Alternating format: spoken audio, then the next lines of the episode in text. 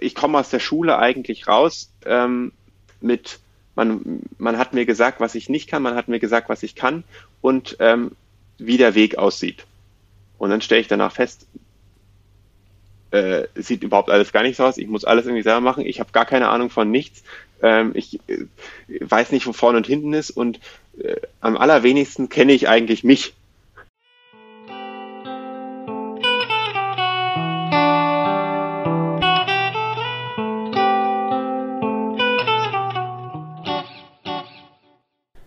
Hallo und herzlich willkommen zu einer weiteren Folge von Was mit Sinn. Dieses Mal spreche ich mit Jonathan Schmalwasser über Sinn in seinem Leben. Jonathan ist 25 Jahre alt und blickt schon jetzt auf eine Geschichte mit sehr viel Engagement in unterschiedlichsten Kontexten zurück. Ihm liegt es total am Herzen, sich für eine bessere Zukunft einzusetzen und tut das vor allem im Bildungssystem. Kurz vor Ende seiner Oberschulzeit hat Jonathan sich dazu entschieden, das Abitur nicht abzuschließen und wollte damit bewusst ein Zeichen setzen und aussagen, dass er das Abitur als heiligen Gral in unserer Gesellschaft nicht mehr zeitgemäß empfindet.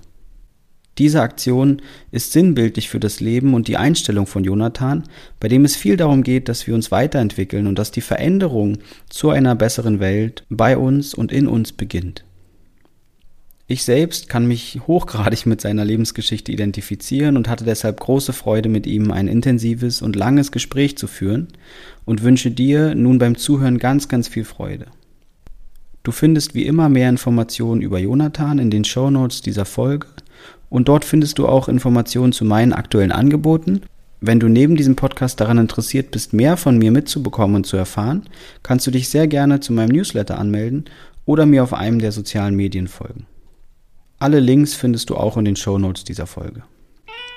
Und nun, wie gesagt, wünsche ich dir ganz, ganz viel Spaß und Inspiration, gemeinsam mit mir durch das Leben von Jonathan zu reisen. Lieber Jonathan, herzlich willkommen beim Podcast Was mit Sinn. Ich bin total froh, dass du dir Zeit nimmst, heute mit mir über dein Leben zu sprechen. Ja, hallo Ben, danke dir, dass das so geklappt hat und wir jetzt heute zusammen sprechen können. Ich bin super gespannt, was du für Fragen stellst. Wir haben ja vorher schon ein bisschen gesprochen und ja, ich freue mich auf die Zeit mit dir jetzt. Nice, super. Ja, wir beide, ähm, wir wohnen nicht mehr in derselben Stadt. Wir haben uns in Berlin mal kennengelernt. Mittlerweile wohnst du in der Nähe von Stuttgart, in einem Ort, den ich jetzt nicht aussprechen kann. Schwäbisch Gmünd. Ich habe auch mal eine Zeit lang in Stuttgart gelebt, aber ich bin jetzt vor kurzem quasi auch nach Schwäbisch Gmünd gezogen. Genau. Es ist Schwäbisch Gmünd. Genau. Okay, Gemünd. Und ja, da bist du ähm, hingezogen aus beruflichen Gründen. Können wir gleich auch nochmal beleuchten. Du bist da in, einer, in, einer, in so einem Kindergarten oder in einer Kinderbetreuungsstätte, sage ich jetzt mal, und ein bisschen alternativ auch, glaube ich, vom Konzept her. Ähm, kommen, wir gleich, kommen wir gleich zu. Ähm, ich musste gerade im Vorgespräch noch einmal schmunzeln und ich glaube, das ist ganz gut, damit einzusteigen, um den Typ Menschen, den wir hier so heute hören mit dir, Jonathan, um den mal so ein bisschen zu skizzieren. Ich musste schmunzeln, als du, als du so sagtest, ja, Abi habe ich dann eigentlich auch nicht fertig gemacht und war für mich aber völlig klar, dass, dass das musste dann so sein, weil das hat sich nicht gut angefühlt und im Nachhinein habe ich dann schon realisiert, das war eigentlich ganz schön mutig. Und ich hatte so das Gefühl, dass du da für dich in dem Moment auch gemerkt hast, oh ja, stimmt, das bin ich. Und äh, ja, wie war das? Was, was hat dich dazu bewogen, dein Abi im, an einer Schule, die sogar hier im Podcast schon mal Thema war, also eine sehr ähm, renommierte Schule in Bezug darauf, dass sie sehr alternativ ist und auch sehr, ja, probiert Bildung ein bisschen anders zu machen. Ähm, also wir reden über die Evangelische Schule Berlin Zentrum in Berlin, an der du quasi zur Schule gegangen bist, zuletzt zumindest. Ja, wie kam es dazu, dass du dann an dieser Schule den Abschluss letztlich nicht gemacht hast? Ja, spannende Frage. Also ich habe, man muss vielleicht ein bisschen ausholen mhm. dazu, weil also ich hab, war ja nicht immer nur auf der Schule und auf einer innovativen Schule, die irgendwie auch Gesellschaft gestalten will. War ganz davor war ich auf einem Gymnasium, was so das ganze Gegenteil war, der Rosa Luxemburg Oberstufe. Das war so, naja, eigentlich elitär. Man hat als Klasse gemeinsam eine, eine Klassen, also eine, einen Jahrgang übersprungen. Es ging irgendwie nur um reinpeitschen, lernen, lernen, lernen, lernen. Mhm. Ich war, ich war, zum Schluss war ich in der siebten Klasse 25 Tage im Jahr krank. So, wow. weil ich, also, weil ich einfach, es ging nicht. Ich ja. war einfach äh, psychisch, ich hatte ständig Kopfschmerzen, ich war einfach äh, kaputt. Ja. Und das in der fünften, sechsten, siebten Klasse schon. Und war eigentlich auch schon ein Moment, wo ich dann mit meiner Familie zusammen mutig war und gesagt habe, nee, wir müssen jetzt runter. Ja. Äh, ich gehe woanders hin. Mitten im Jahr sind wir aufs ESBZ gegangen, Evangelische Schulbildungszentrum. Mhm. Und dadurch habe ich die auch nochmal ganz anders erlebt, weil ich wusste, wie Schule aussehen kann und wusste, wie, wie genial diese Schule ist. Mhm. Ich habe mich, du hast schon gesagt, trotzdem zum Schluss gegens Abi entschieden. Ja. Ähm, aber ich habe halt auf der Schule erstmal erlebt, wie kann Schule aussehen ja. und habe mich ganz intensiv dafür eingesetzt, dass das noch besser wird, dass auch andere Schulen die Möglichkeit bekommen, so ähm, Bildung zu machen. Und gleichzeitig habe ich auch gemerkt, an der ESBZ, wir stoßen aber auch schon an unsere Grenzen. Ja. Bevor es du auf die Grenzen eingehst, weil ich glaube, ja. das ist ja dann letztlich auch das, was dich wahrscheinlich zu dieser Entscheidung bewegt hat. Vielleicht, weil für mich jetzt als jemand, der die Schule kennt, der dich kennt, ist das alles irgendwie klar. Lass uns doch noch mal kurz dieses Bild dieser Schule skizzieren. Also warum ist diese alternativ und, und warum konnte, also was hast du auch im Vergleich zu einer normalen, eher elitär angehauchten Schule, quasi, was waren die größten Unterschiede, die du quasi wahrgenommen hast? Ich glaube, da könnte man jetzt, da könnte man quasi jetzt äh, zwei Stunden drüber reden, was so das Besondere an der Schule ist. Ähm, auf vielleicht auf ganz pragmatischer Ebene, erstmal war das eine sehr junge Schule. Ich war der zweite Jahrgang. Mhm. Und da waren wirklich das gesamte Kollegium, äh, die Schulleitung Margret Rastfeld, alle waren jung und dynamisch in, in ihrem Haltung und mit der Motivation, ich will Schule gestalten, ich will was wirklich anderes machen. Das in Berlin zusammengekommen und die, jeder hat sich wirklich total darauf fokussiert, wie kann es neuartig aussehen. Mhm. Ähm, und dadurch hattest du einen enormen Spirit, der in ganz viele verschiedene Projekte äh, mündete. Mhm. Ob das jetzt nun, wir haben so Sachen wie Projekt Herausforderung gemacht, wo wir einfach dann drei Wochen lang ähm, aus Berlin raus mussten und uns quasi irgendwie äh, in der Gruppe überleben und eine Herausforderung stellen müssen. Ob das jetzt nun war, äh, dass wir gemeinsam eine Kanutour gemacht haben im, in der achten Klasse, so äh, ohne jetzt eine, jemand anders, der das für uns plant ähm, oder uns sagt, was wir zu tun haben, mit 150 Euro. Das so kleine Ausschnitte oder es gab mhm. Spezielle Lernformate und Lernbüros, wo man selbstständig an Aufgaben gearbeitet hat. Das sind so das, was bei rausgekommen ist, wenn mhm. sich eben richtig viele junge, dynamische Menschen damit auseinandersetzen, wie kann Bildung aussehen. Mhm das war so besonders. Ja, ja. Meinst du, so verstehen das auch andere Leute, glaub, die da nicht ich, auf der Schule waren? Ja, ich glaube schon. Ich glaube schon. Also es ist ähm, vielleicht auch als jemand, der nicht auf der Schule war, aber ab und zu mit der Schule zusammengearbeitet hat. Und ähm, letztlich auch das, was die Schule und um Margit Rasfeld, die Schulleiterin, öffentlichkeitswirksam auch so von sich gegeben hat, weil das ist auch nochmal eine Ebene, die die Schule, also nicht nur in sich drin wollten sie tolle Bildung machen, sondern ähm, eigentlich schon von Sekunde eins, so nach dem Motto, andere mhm. auch daran teilhaben lassen. Und dadurch ja. konnte ich, als jemand, der damals in der Bildungswelt gearbeitet hat, sehr viel auch, habe ich einfach das viel mitverfolgt. Und ja, ich glaube, der Vibe, der Spirit, von dem du gerade gesprochen hast, der, den kann ich unterstreichen. Und ähm, alleine, dass eine Schule nicht nur, also diese offenen Tag, die Tage der offenen Tür, die gibt es ja an jeder Schule. Immer dann, kurz bevor quasi Menschen sich für die Schule anmelden. Ich glaube, ihr hattet einmal im Monat einen Tag der offenen Tür, so nach dem Motto, wo ihr einfach euer Schulkonzept erklärt habt. Und ich glaube, das ist nochmal ein ganz tolles Beispiel, was aufzeigt, da, da steckte schon eine andere Haltung zu dem Thema drin. Ja. Ja. So von daher, ähm, und letztlich, da gibt es super viel auch ähm, im Internet zu, zu finden und vielleicht können wir sogar auch einen Link ähm, über die Schule in den, in den Show Notes stellen. Also ich glaube, die Besonderheit ist irgendwie rausgekommen und jetzt kannst du gerne deine Geschichte quasi weitererzählen wo du ja sagtest, ähm, letztlich seid ihr dort auch an Grenzen gestoßen. Ja, ja, also ähm, äh, am laufenden Band immer wieder und wir haben ja auch, also dieses neue Ober, wir haben dann an der Schule, habe ich mit meiner Oberstufenleitung, ähm, damals mit Barbara Stockmeier, habe ich dann auch und anderen ähm, Kolleginnen und Schülerinnen haben wir auch noch ein Konzept neue Oberstufe ins Leben gerufen, was jetzt auch da so umgesetzt wird, auch mit einem ja ganz ganz ganz innovativen Ansatz und vielen vielen Lehrformaten, die normalerweise in Oberstufe so überhaupt nicht ähm, gang und gäbe sind. Mhm. Und ich habe trotzdem aber gemerkt in dieser ganzen Arbeit, dass das Abitur eigentlich die, die Grenze ist, warum wir Schule noch so gut gestalten können, wir aber über eine Hürde nicht kommen. Mhm. Weil zum Schluss in auch dieser ganzen Oberstufengestaltung habe ich gemerkt, naja, darüber, was danach entscheidet, was man machen darf, ist dieses Abitur. Mhm. Und das setzt aber einen Wertekatalog an, der überhaupt nicht zielführend ist für das, was ich eigentlich von Schule erwarte. Dass mhm. ähm, junge Menschen aufs Leben vorbereitet, auf die Arbeitswelt, dass es quasi ähm, das Potenzial, was wir brauchen, aus Menschen herausholt und nicht ähm, im Gegenteil sogar eigentlich ähm, das Potenzial, was da ist, einstampft und ähm, ja, manchmal bis zur Unkenntlichkeit vernichtet. Und mhm. da habe ich das Abitur als Eintrittskarte für ein Studium, was halt auch die Eintrittskarte in viele Berufswelten überhaupt ist, ähm, sehr, sehr, sehr entscheidend wahrgenommen mhm. und gemerkt, das ist so unumstößlich.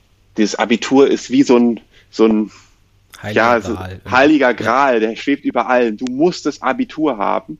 Und dadurch ist ab der zwölften Klasse dann plötzlich allen, egal was für ein tolles Schulkonzept du hattest, ist nur noch wichtig, schaffe ich ein gutes Abitur. Mhm. Alles andere ist völlig irrelevant. So in den Köpfen ähm, der jungen Menschen verstehe ich auch, weil das entscheidet übers Leben danach. Mhm. Und ich habe gemerkt, es ist ein heiliger Gral und habe gedacht, das kann doch nicht sein. Das darf nicht sein, das ist doch katastrophal. Wir müssen wir ändern. Und äh, wusste auch jetzt nicht wie, habe aber gedacht, irgendjemand muss einen Anfang machen. Und vor allen Dingen habe ich gemerkt, es gibt genügend Leute, die sich nicht trauen, ihr nicht trauen, quasi ein Abi nicht zu machen, weil sie wissen, sie finden danach nichts. Sie wissen nicht, was sie machen sollen. Und ich war irgendwie der Überzeugung, ich werde schon irgendjemand verklickern können, dass ich was kann. Also habe ich jetzt irgendwie die Verpflichtung, mein Abi nicht zu machen, weil es muss ja jemand anfangen. ja. So. Und dann habe ich halt mein Abi nicht gemacht. Äh, und hab's abgebrochen. So, ja. obwohl ich total vernetzt war. Ich bin danach auch erstmal auf die Fresse geflogen, auch ähm, so persönlich. Ja weil ich gemerkt habe, krass, jetzt bricht ganz schön viel weg, was ich vorher hatte. Ja. Ähm, ja. Das heißt, du hast, also dir, dir, dir brach dann auch der Schulalltag weg, meinst du jetzt? Ja, naja. Oder, eher auf so einer emotionalen Ebene?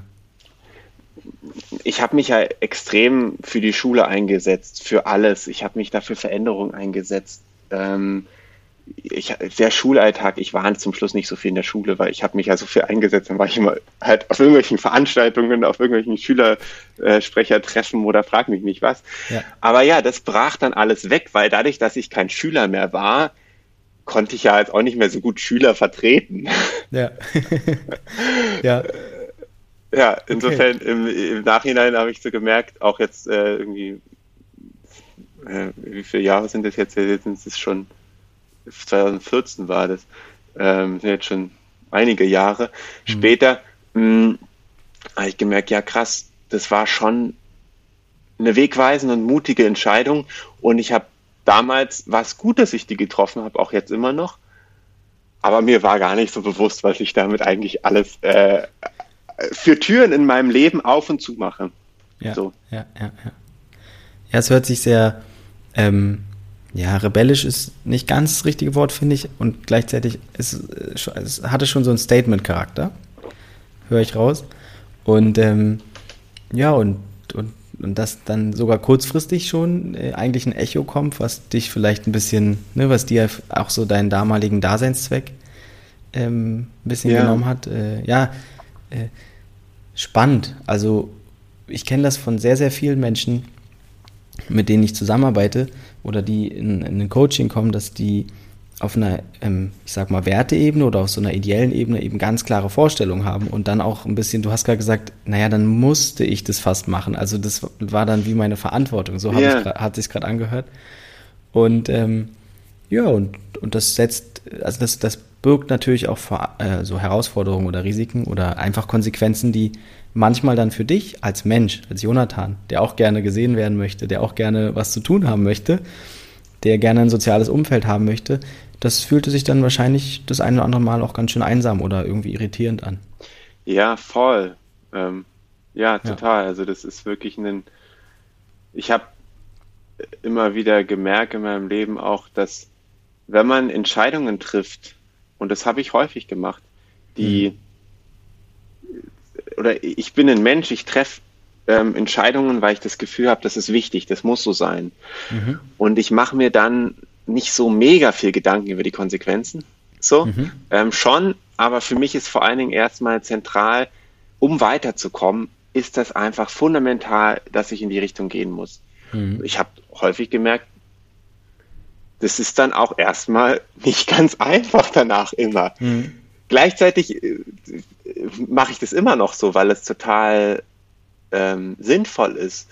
Und ja. auch diesen Sprung, den Sprung zu wagen, ich gehe in ein Ungewisses, ich weiß, das ist richtig ähm, und ich gehe da rein, mhm. war für mich zentral. Trotzdem ist es danach nicht immer unbedingt einfach gewesen. Ja, ja, ja. Und es war bei der Entscheidung überhaupt nicht. Es war danach echt schwierig für mich. Ja. Ja, also ich bin gespannt gleich zu erfahren, wie du, wie du dann auch irgendwie damit umgegangen bist. Zuallererst interessiert mich aber, oder wie es dann weiterging. Zuallererst interessiert mich aber mal kurz, wie, woher kommt bei dir dann so die, den, der Eindruck oder das Gefühl oder die, die Wahrnehmung, das muss so sein oder das fühlt sich sinnvoll an? Irgendwie sowas hast du gerade gesagt. Woher kommt es oder was, wie zeigt sich das bei dir? Also, was sind Entscheidungen, wo du das Gefühl hast, nee, das ist jetzt mal wieder so ein Moment. Ähm, ich, ja, ich, ich habe eigentlich, also ich gehe den Weg. Ich gehe den Weg, ich, ich, ich nehme den Sprung ins Ungewisse, weil irgendwas in mir sagt, das ist es. Und was anderes wäre Quatsch. Das ist, eine, das ist eine gute Frage. Es ist gar nicht so ähm, einfach zu sagen, was es genau ist. Also ich, ich, ich weiß nicht, vielleicht, mh, hm, ich habe generell einen starken inneren Antrieb. Ich habe irgendwie mhm. ein Gefühl schon seit, ja, seit ich irgendwie vielleicht zwölf bin, ähm, mhm. so, dass ich Sachen mitkrieg und wahrnehme und eine Perspektive habe auf mein Umfeld, die anderen hilft. So, also ich habe einfach häufig erlebt, schon eigentlich seit elf, zwölf, ähm, mhm dass wenn ich erzähle, wie ich die Situation wahrnehme, dass es hilfreich ist. So. Mhm. Und aus dem ist ja irgendwie so das Gefühl entstanden, ich muss was, ich muss was der Welt geben. Gleichzeitig ist, ähm, habe ich auch, nehme ich relativ viel wahr und bin da sehr sensibel und krieg mit, wie vielen Leuten es einfach scheiße geht. Also meine mhm. Schulzeit war davon geprägt, dass gefühlt alle Menschen um mich rum kaputt waren, krank waren, ähm, nicht leben wollten. Also mhm. auf dem mhm. Rosa war das total krass. Also denen ging es psychisch allen überhaupt nicht gut auf der ESPZ. Also für den Zentrum war das besser. Mhm. Ähm, ich habe ganz viel Leid wahrgenommen. Mhm. So, ganz, ganz viel. Und dadurch auch einen enormen Druck eigentlich mir gegenüber, hey, ähm, du musst handeln. Du mhm. musst handeln, Jonathan, du musst was machen. Du musst äh, tun. Das geht mhm. so nicht weiter. Du hast eine Verantwortung. Ich habe irgendwie, dadurch, dass ich das Gefühl habe, dass ich manche Prozesse zwischen Menschen irgendwie schneller verstehe als die manchmal selber, so also so Konflikte mhm. Mm, und merke, wie viel aber auch darunter gelitten wird, das Gefühl, ich habe die Verantwortung da auch zu unterstützen. Mhm. Und ich glaube, daraus äh, entsteht vielleicht auch so eine Entscheidung oder so ein, mhm. wann ist es zentral, wenn ich merke, die, die, die Grundpfeiler, die für mich wichtig sind, mh, hm, von, ich bin auch ein Mensch, ich stehe irgendwie für Entwicklung. Mhm. So, also für, mhm. für, es geht weiter, es, wir brauchen, wir brauchen eine Veränderung, wir müssen weiterkommen. Und da, wenn ich merke, es stagniert, es, es bleibt stehen, es funktioniert nicht. Und es führt da kein Weg anders vorbei als in die Richtung. Dann entscheide ich mich, glaube ich. Mhm. Aber das, ich, ich könnte auch nicht sagen, dass es so ein, das kommt. Also ich mhm. könnte auch nicht sagen, das ist ein, äh, ein ich entscheide mich immer so. Oder das ist irgendwie ein Bauchgefühl. Irgendwann kommt so ein ja. Gefühl auf. Das passt so nicht, das funktioniert nicht. Ja, das, also du nimmst, du hast ja dieses Leid gerade. Ich konnte es mir gut ja. bildlich vorstellen, weil ich das sehr, sehr doll aus meinem Leben kenne. Und ähm, ja, in mir eine Stimme, die sagt, also das kann ja nicht richtig sein so. Das kann ja nicht gut sein so. Also eigentlich wissen es alle, wenn wir ganz ehrlich darüber sprechen. Und trotzdem, und ich glaube, das Abitur ist ein total tolles Beispiel, sagen dann aber auch alle, und trotzdem müssen wir da jetzt aber auch durch. Ja. Und, ähm, und dann dir selbst sozusagen, müssen wir das wirklich? Wisst ihr was? Ich glaube, ich probiere mal aus, wie es wäre, wenn ich es nicht mache. Und vielleicht könnt ihr auch ein bisschen gucken und sehen und schauen und wir alle gemeinsam finden mit meinem Mut, also getrieben durch meinen Mut vielleicht auch heraus, ob dieser, dieser gesellschaftliche Glaubenssatz, also ob dieses gesellschaftliche ja. Must-Have, ob das wirklich wahr ist. Ja. So hört es sich so ein bisschen an. Voll. Hm. Voll, Ben. Ja. Die, was meinst du, ähm, wenn du sagst, du hast irgendwie das Gefühl auch, dass du gebraucht wirst, beziehungsweise dass du, dass du eine Verantwortung hast? Weil das ist was, was ich, was letztlich in einem, also viele, viele Menschen sehnen sich ja irgendwie nach Sinn und nach, hm. nach, ähm, ja, nach etwas, wo sie so, was ihnen einfach das Gefühl gibt, dass sie, dass sie was Positives beitragen. Und hm. die meisten suchen das aber im Außen. Und in den hm. Coaching-Prozessen ist, ist dann immer der Weg, letztlich zu schauen, was ist denn das, was in dir eigentlich, der, also, die, also was will in dir eigentlich raus in die Welt? Also, dass wir das Paradigma eigentlich umdrehen und nicht sagen, ja. ich suche mir jetzt einen Job und dann suche ich davon den sinnvollsten, so und danach, ja. sondern ja. da, da hört es sich gerade so an, als ob du in sehr jungen Jahren schon irgendwie so eine Verbindung zu etwas in dir gespürt hast oder halt eine Wahrnehmung durch die Interaktion mit anderen aha, ich glaube, ich kann was oder ich bin gut in etwas. Ja. Das hat, das, das könnte ein toller Service sein. So irgendwie. Ja. ja. Kannst du da vielleicht noch ein bisschen näher drauf eingehen? Ja, also gerne. Ich habe schon ein bisschen, vielleicht ist ein anderes Wort noch für das, was ich so mitgekriegt habe, was es, was gebraucht wird, ist, ähm, ist vielleicht vermitteln. Mhm. So, ich habe sehr früh gemerkt, ähm, ich habe auch sehr viel eigentlich gestalten können an der Evangelischen Schule im Zentrum, ähm, als Schülersprecher, auch, auch, auch in anderen Rollen, weil ich gemerkt habe, dass ich ähm, die Position von allen verstehen konnte und allen eigentlich signalisieren konnte, auch also auf einer Beziehungsebene, hey, ich finde das super, was du machst, ich finde das total sinnvoll. Und der gegenteiligen Meinung auch verstehen konnte, hey, das macht total Sinn, was, was, äh, was du sagst, was du findest und gesehen habe, wie man diese Stränge so knüpfen kann, dass sie eigentlich zum selben Ziel führen. Mhm. Mm, das ist so, glaube ich, eine Eigenschaft, die ich relativ früh entdeckt habe. Verstehen, was, was Leuten wichtig ist, mhm. so relativ schnell und das auch zeigen können, dass ich das mitkriege, dass ich mhm. weiß, hey, das ist dir wichtig, ich, ich sehe dich so. Mhm. Und gleichzeitig das aber auch anderen Personen vermitteln, warum das jetzt wichtig ist. Und das ist, merke ich einfach, wir sind in einer Gesellschaft, wo wir eigentlich immer mehr auf Spaltung hinarbeiten, mhm. wo wir genau das nicht machen, nicht verstehen, warum irgendjemand jetzt wieder das macht oder warum jemand sich impfen lassen will oder warum jemand sich nicht impfen lassen will oder mhm. warum jemand eine Party feiert. Also lauter Sachen, wo wir immer mit Unverständnis reagieren. Mhm.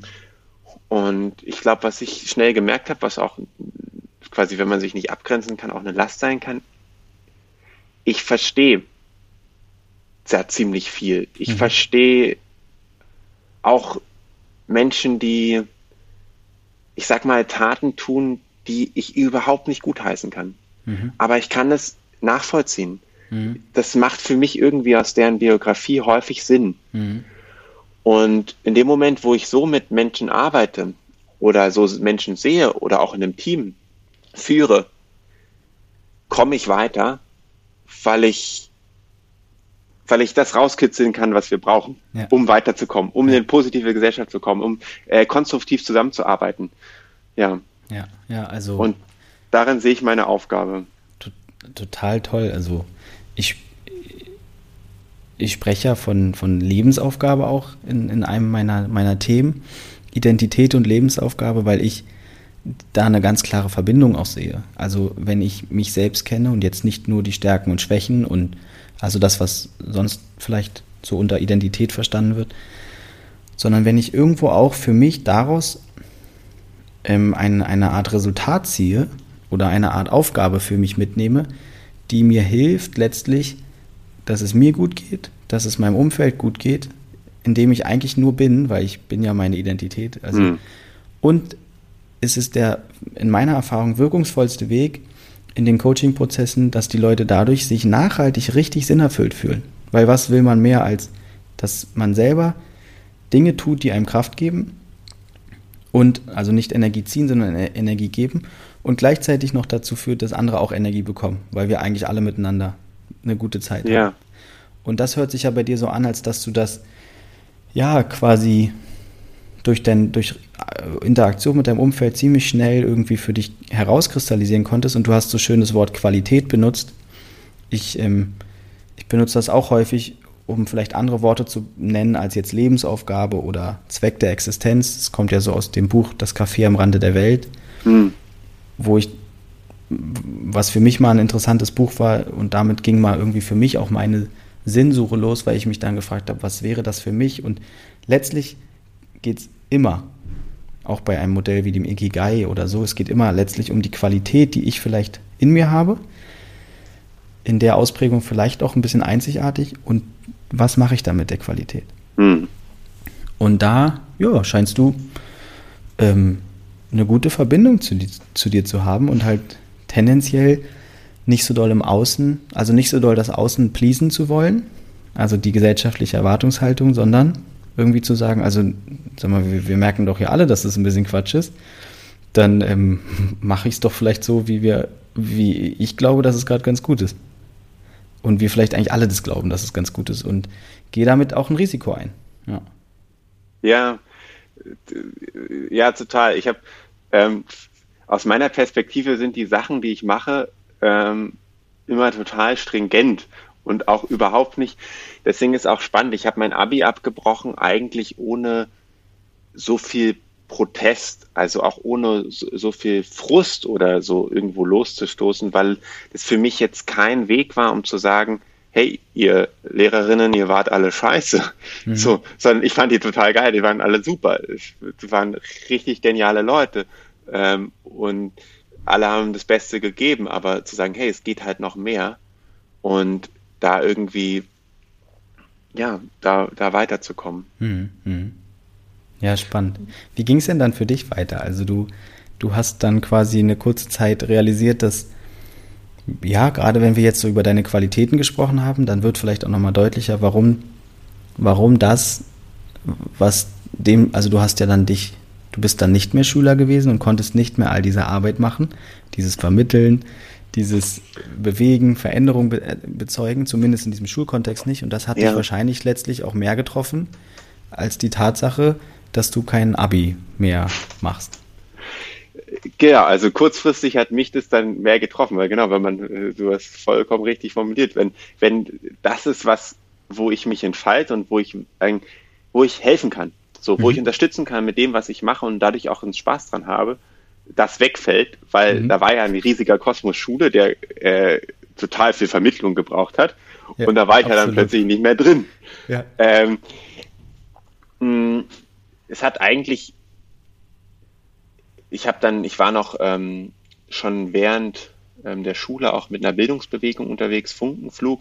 Wir sind mhm. von Freiburg nach Berlin gewandert, drei Jahre hintereinander und haben unterwegs uns Wünsche gesammelt. Äh, wir sind einfach spontan in Schulen reingekommen. Also da war dann so eine Wandergruppe mit 15 Leuten, alle Rucksack auf und Wanderschuhe. Und die standen dann einfach spontan ähm, in Buxtehude im Sekretariat und haben gesagt, hey, können wir mal in die Klassen gehen und fragen, was sie sich wünschen für Gesellschaft und für Bildung.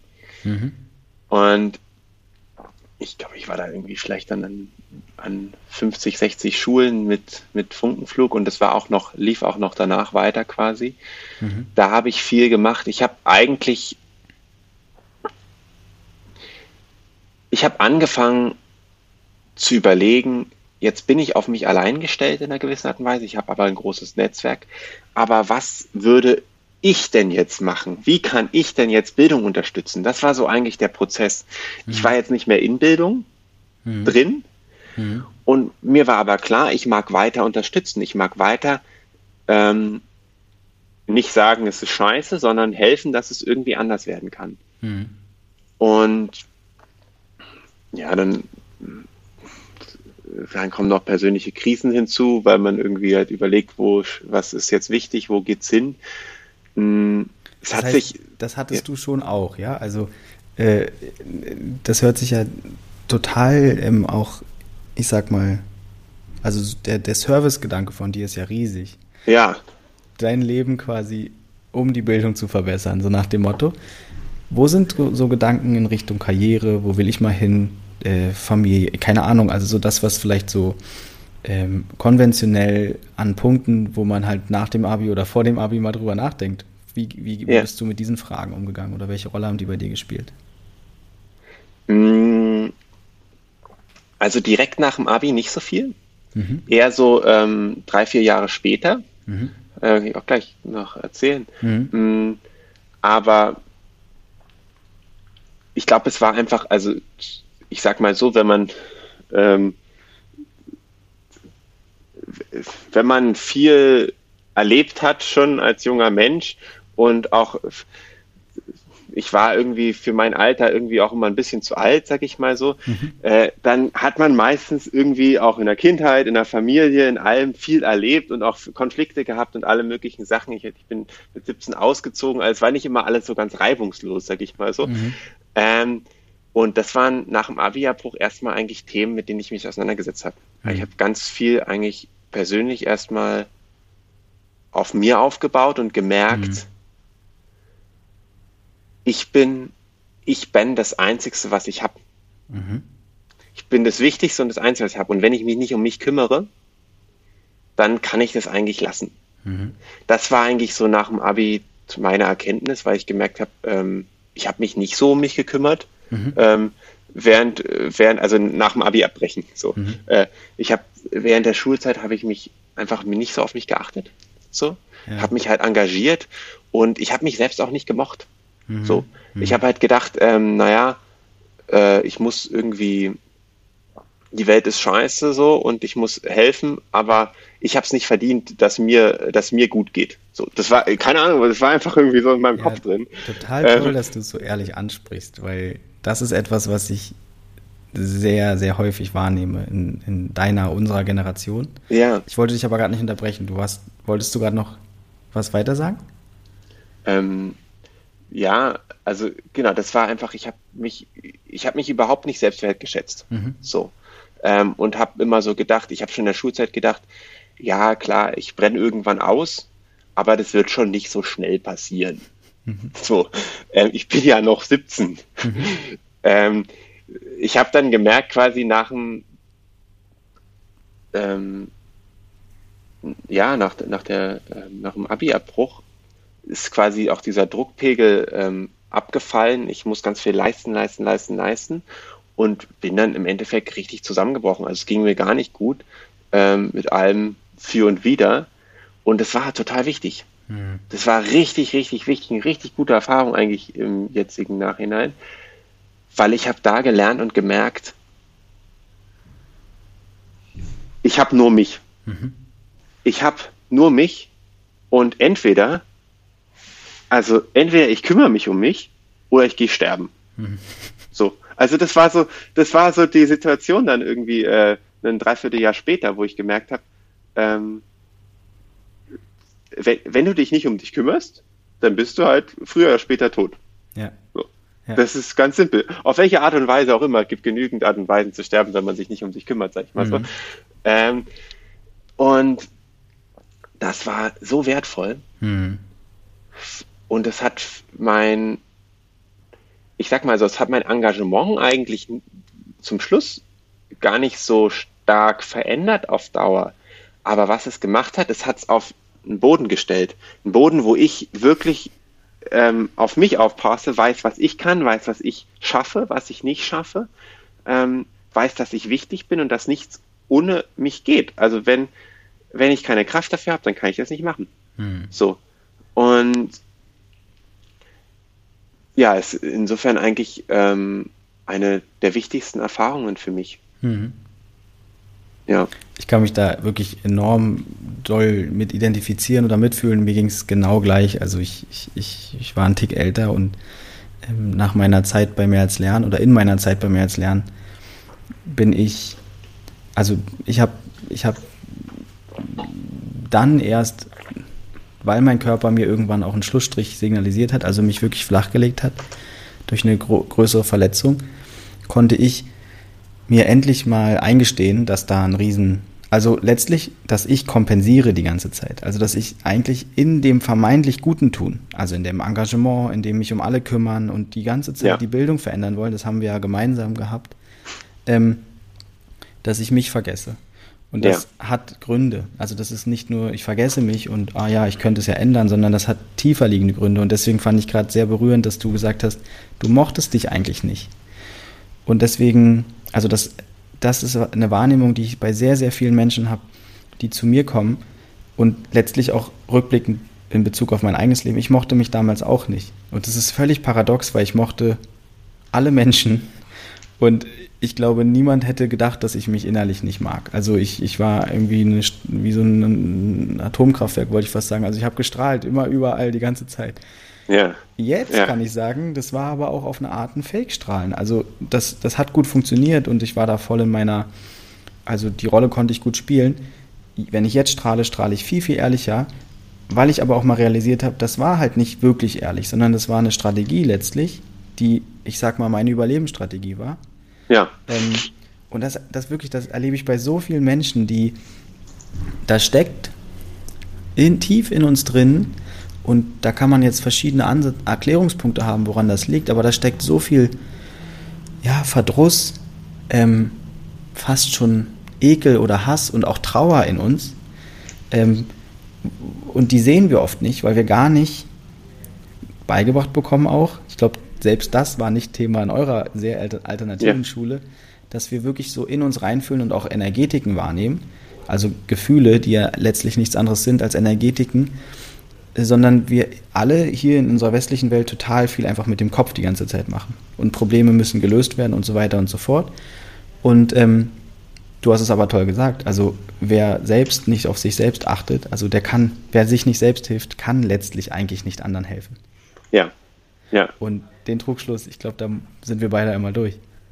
Ja, genau. Und ich meine, äh, habe ich halt irgendwie mit 18, äh, 19 dann ich meine, ich hätte mir, ich konnte mir damals auch noch gar nicht äh, helfen, so davor, mhm. sag ich mal so, das war ich irgendwie auch äh, irgendwie zu jung für, um das alles zu verstehen, was eigentlich, wo man alles rein versteckt ist. Und sehe ich genauso. Das war auch ein, ähm, es war trotzdem mein Habitus und das, was ich gut kann. Aber ich mhm, konnte exakt. es natürlich, dieses Engagement nicht mit der Präsenz ausfüllen, mit der ich es jetzt kann. Ja. Weil jetzt, jetzt stehe ich an einem Punkt, wo ich sage, ich bin super, ich mag mich äh, und ich brauche nichts mehr. So, ja. ich engagiere mich jetzt, ich mache Sachen, ich habe äh, zwei Vereine gegründet, weil ich weil ich Spaß daran habe. So. Ja. Aber wenn die jetzt morgen untergehen, okay, gut, na gut, dann ist auch okay. Äh, ja. dann, dann mache ich halt was anderes. Ähm, und ich merke jetzt einfach, das ist auch in der Arbeit macht einen ganz anderen Unterschied, weil ich brauche das plötzlich nicht mehr. Mhm. Ähm, ich, ich brauche nicht mehr das, um mich gut zu fühlen oder um irgendwie jemand zu sein oder um, ja, simpel gesagt, überleben zu können, ähm, sondern ich mache es, weil es mir Spaß macht und weil es weil es eine, eine Aufgabe ist, die ich übernehmen kann und die ich gut kann. Und was ich aber noch eigentlich da noch eigentlich ergänzen finde oder ganz äh, zentral finde, ist, ist es aber nicht schlimm, wenn man noch nicht, wenn man noch nicht an dem Punkt ist, wo man sagt, ich brauche das nicht. Mhm. ähm, sondern wenn man das macht als Überlebensstrategie. Das ist total wichtig und das gehört dazu mhm. und das ist entscheidend. Und ich sag mal so, das darf man sich, ob das jetzt gönnen das richtige Wort ist, aber es ist total falsch, das zu verteufeln, weil es ist ja. ein Prozess und das ist, ähm, ich habe das nämlich damals, war, also ich habe mich ähm, deswegen mit 17 auch nicht so wirklich gemocht, weil ich gewusst habe, ähm, das ist jetzt nicht nur, weil ich total toll finde, sondern auch, weil ich, ähm, weil ich auch das brauche. Ich muss was tun, um irgendwie das Gefühl zu haben, dass ich ähm, was wert bin. Mhm. So, das war mir klar. Äh, aber ist es, glaube ich, auch in Ordnung, sich dafür irgendwie auch zu akzeptieren und zu sagen, hey, trotzdem, dass ich das vielleicht nicht selbstlos machen kann, mhm. ähm, ist das das Beste, was ich gerade geben kann. Das ist in Ordnung. Ja, ja. Das finde ich, finde ich total wichtig, weil sonst, ich habe, mm, ich habe ganz lange damit gerungen eigentlich, mit genau diesem, dass ich gemerkt habe, ich kann nicht so sein, ich kann nicht so perfekt sein, dass ich nichts brauche. Mhm. So. Ähm, und mein das Gefühl war, wird immer erwartet. So, man muss so selbstlos sein, dass man nichts braucht und so ja. war so mein Gefühl, also ja, was ich irgendwie ja. so hatte. Aber nee, ähm, das ist in Ordnung. Das ist, das in Ordnung, die Sachen manchmal nicht nur, also nicht nur, sag ich mal, in sich zu ruhen und zu sagen, ist okay, ich mag mich. Ja, ja, ähm, also ich habe jetzt die ganze Zeit so das Bild von dem, ich sag jetzt mal, typischen Buddhisten oder dem, dem ja. total in sich ruhenden und ähm, völlig im, im Zen äh, Modus sein. Also damit, ich glaube, damit spielt sogar so ein bisschen, oder das ist etwas, was scheinbar doll in dir war. Also so ja, nicht so buddhistisch, gar nicht so buddhistisch eigentlich aber so, ja, dieses einfach, ähm, ich. Dieses Selbstlose irgendwie. Selbstlos und vor allen Dingen, ähm, naja, auch, auch auf so einer Ebene von ähm, sich selbst wertschätzen. Mhm. Also äh, damals habe ich gedacht, ich muss mich selbst wertschätzen, sonst kann mich niemand anders wertschätzen. Mhm. So. Und ähm, ja, das ist total zentral, dass ich das hinkriege. Und ja, es ist total zentral. Aber wenn ich dafür Wertschätzung von anderen brauche, um es zu lernen, dass ich mich selbst wertschätzen kann, ist es in Ordnung. Mhm. Das ist okay. Also so das meine ich damit. Ja, ja, der, ja, ich, also ähm, du hast vollkommen recht und, und das ist vielleicht jetzt auch mir nochmal wichtig, so als, als Coach zu sagen, jeder Entwicklungsschritt ist notwendig. Also du kannst nicht einen überspringen. Und wir hatten ja. hier mal ähm, Martin Permantier zu Gast in, seiner, in meiner ersten Folge. Der hat ein Buch geschrieben über die Entwicklung von Haltung, also von Mindset, sprich innerer mhm. Freiheit und, und der Einstellung ähm, zum Leben und auch zu Entscheidungen, die man trifft. Und die entwickelt sich stufenweise. Und es gibt nicht umsonst diesen Spruch, du brauchst erstmal ein Ego, also ein gesundes Selbstwertgefühl, ein, eine Selbstliebe, um es dann auch wieder loslassen zu können. Ja. Das ja. heißt, ja, ähm, voll. Und, da, und das, das ist mir jetzt auch einmal wichtig zu betonen. Das soll jetzt, ähm, also letztlich braucht es jeden Schritt und trotzdem gibt es aber einen gemeinsamen Nenner, egal wo man steht. Und mhm. das ist Akzeptanz für die aktuelle Situation, ja. für das eigene Wesen, für die eigenen Unzulänglichkeiten und vielleicht auch Sehnsüchte und irgendwo aber auch, also zur Akzeptanz, also es ist immer leichter zu akzeptieren, wenn man irgendwo auch ein bisschen einen Durchblick hat, also ein bisschen ein Gefühl, mhm. äh, einen Kontakt zu den eigenen Gedanken und Gefühlen. Worauf will ich also hinaus? Also ein gewisses Bewusstsein. Ähm, ja. Es ist viel leichter, sich zu akzeptieren, wenn ich weiß, ich tue das gerade, ja, weil ich Aufmerksamkeit brauche. Punkt. Ja. Das ist gut. Wenn ich aber unbewusst die ganze Zeit nach Aufmerksamkeit hechel, dann bin ich wie so ein Hund, der den eigenen Schwanz jagt und das gar nicht richtig realisiert, dass der Schwanz gar kein ja, Knochen ist oder so. Und, und das ist, glaube ich, ähm, worauf du so hinaus willst. Und da will ich dir auf jeden Fall beipflichten und ähm, weiß auch, dass ich rückblickend diese Phase von ich engagiere mich, weil ich das brauche und weil ich mich auch ein bisschen mit dieser Story ähm, identifiziere, dass ich eben viel arbeite und dass ich total beschäftigt bin, aber auch nur tolle Sachen mache. Also das ist ne, eigentlich eine destruktive ja, Geschichte, ja. mit der habe ich mich total identifiziert. Ich brauchte diese Zeit, um irgendwann auch sie loszulassen und zu sagen, ah ja, cool. Ich glaube, ich habe das irgendwo mal erzählt, ich weiß es nicht. Auf meiner Gesch äh, Visitenkarte stand ja ziemlich früh, ich glaube mit 21 Geschäftsführer von mehr als Lernen.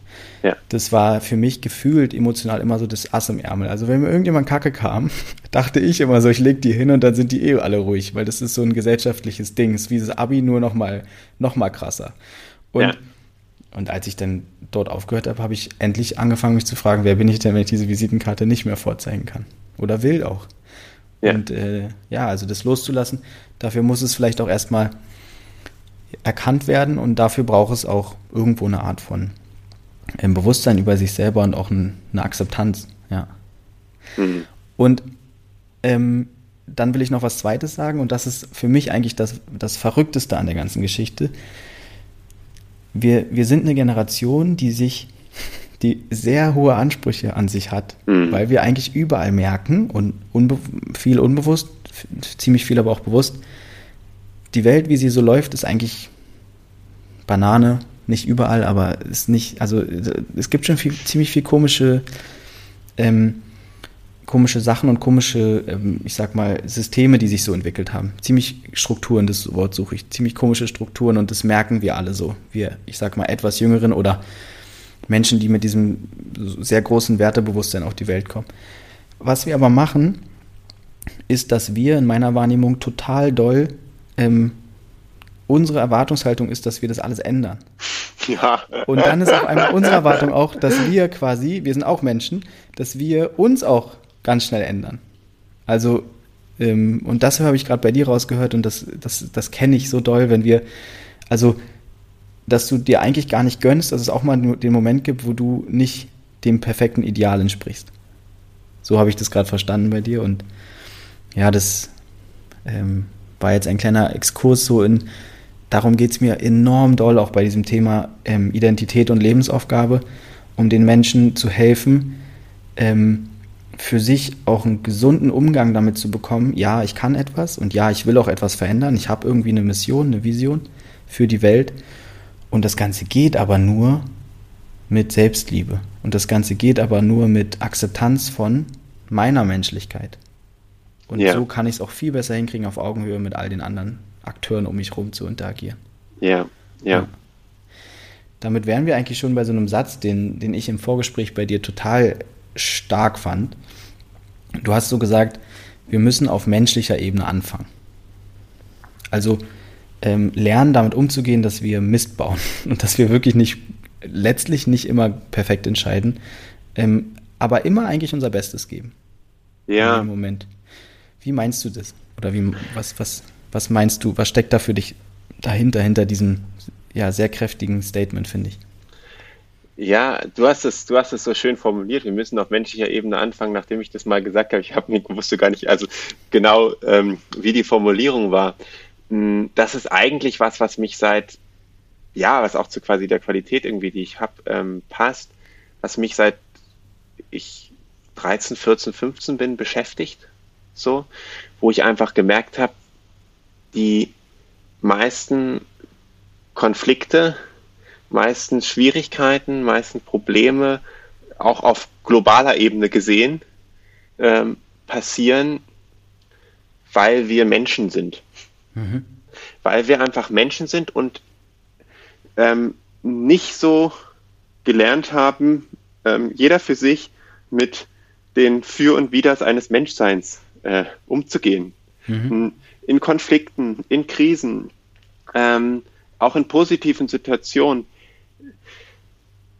im Zusammenarbeiten. Und ich, ich sehe eigentlich, ich habe in meinem, also in meinem quasi Lauf durch die verschiedenen Veränderungsinstanzen, die es überall gibt, ich einiges gemacht und probiert und getan, sage ich mal so, gemerkt, es scheitert zum Schluss immer an Menschen. Mhm. Ob wir eine Veränderung herbeiführen, hat wenig mit Strukturen zu tun. Mhm. Hat wenig mit, ähm, mit, mit dem, was quasi irgendjemand vorgibt oder sagt. Das ist, sind immer einzelne Menschen, Menschenmassen, ähm, einen, quasi ein Kollektiv, was für Sachen gar nicht bereit ist, äh, was nicht sich selbst hinterfragt, das ist so das, was mir überall aufgefallen ist und vielleicht noch eine Ebene, um eine Ebene weiterzugehen, dass vor allen Dingen die, die versuchen, was anders zu gestalten, häufig einen ziemlichen Bullshit machen, mhm. weil sie denken, sie machen alles besser mhm. und menschlich, aber damit manchmal völlig daneben liegen mhm. und nicht sich bekriegen, nicht zusammenkommen, total in Streit eskalieren, sich hinterher wieder auseinanderklamüsern und nicht gelernt haben, kooperativ irgendwie miteinander zu arbeiten und sich zu verstehen. Ich, ich habe das häufig an so, an so freien Schulen vielleicht auch erlebt.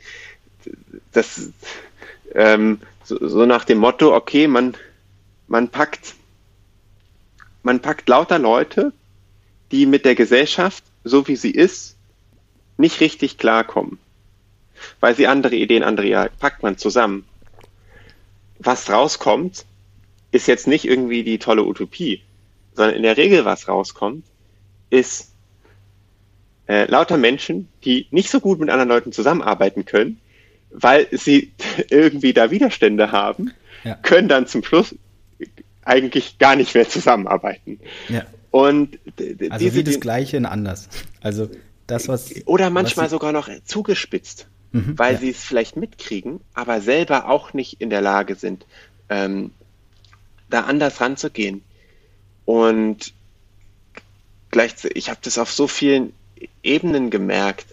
Ähm, zum Beispiel jetzt bei jungen Menschen, ich habe ganz viele junge Menschen halt getroffen, auch durch diese Bildungsbewegung Funkenflug, die sich halt damit auseinandersetzt, wie es anders aussehen kann. Und die kannten sich alle, aber alle haben sich allein gefühlt. Mhm. So. Und haben aber nicht angefangen, miteinander zu reden irgendwie und äh, sich nicht mehr allein zu fühlen. Mhm. Oder auch in, in Vereinen oder Unternehmen, wo ich auch irgendwie mit drin war oder von außen mitbekommen habe. Häufig machen wir Dinge zum Schluss nicht so nicht so, dass sie irgendwie nachhaltig sind, gesund für uns, für andere, weil wir selber nicht wissen, wo wir stehen, mhm. weil wir es nicht mitgekriegt haben, was eigentlich für uns zentral ist. Und ich meine, wir lernen es auch nicht. Das ist auch mhm. ein Verein quasi, den ich irgendwie dann daraus gegründet habe, äh, Potenzialkraftwerk, ähm, vor jetzt inzwischen, also den Verein habe ich erst vor anderthalb Jahren gegründet, aber die Initiative schon 2017. Mhm. Da geht es eigentlich genau darum, dieses persönlich für junge Menschen einen persönlichen Reflexionsraum zu bekommen und sich zu lernen, ähm, zu entwickeln, die Kompetenzen aufzubauen, die, die ich brauche, um mit mir klarzukommen. So, weil mhm. das ist so das Entscheidende eigentlich. Ich muss lernen, mit mir klarzukommen. Mhm. Wie ich, wie ich das einsetzen kann, was ich kann und wie, was ich auch brauche und das zusammenzubringen. Ähm, quasi mein eigenes, ich sag mal so, ich, ich bin Pilot in meinem Flugzeug, ich bin das Flugzeug und ich, ich komme aus der Schule eigentlich raus ähm, mit, man, man hat mir gesagt, was ich nicht kann, man hat mir gesagt, was ich kann und ähm, wie der Weg aussieht. Und dann stelle ich danach fest, äh, sieht überhaupt alles gar nicht so aus, ich muss alles irgendwie selber machen, ich habe gar keine Ahnung von nichts, ähm, ich äh, weiß nicht, wo vorne und hinten ist und äh, am allerwenigsten kenne ich eigentlich mich. Mhm. So, ich, ich bin aber derjenige, der jetzt hier gerade fliegen muss, der jetzt weiterkommen mhm. muss. Und das ist das, was mir über all die Jahre eigentlich am präsentesten war, hm, wir müssen uns kennenlernen, um mit uns arbeiten zu können mhm. und um Konflikte zu vermeiden auf allen möglichen Ebenen. Weil ich sehe, die ganzen Konflikte, die wir auf globaler Ebene haben, sehe ich bei mir in der Nachbarschaft. Ja, so also klein. Ja. ja, und ist es eher andersrum. Ist es eher so rum, dass ich denke, im Kleinen sind wir häufig viel schlechter. Ich bin häufig überrascht und froh darüber, wie äh, Politiker und manche große Firmen, wie krass die es schaffen, trotz dieser ganzen menschlichen Dynamik immer noch positive Sachen und Kompromisse auszuhandeln und hinzukriegen.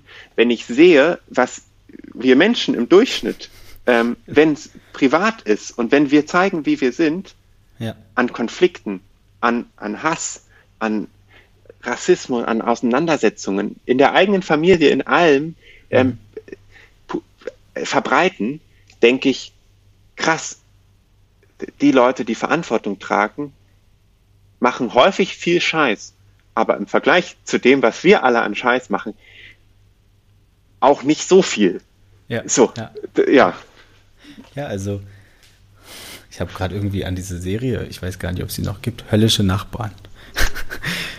Ich weiß nicht, als Kind habe ich die ganz selten mal geguckt und dachte, und das hat mich gerade irgendwie daran, daran erinnert, ich weiß auch gar nicht, ob die gespielt war oder ich, kennst du die?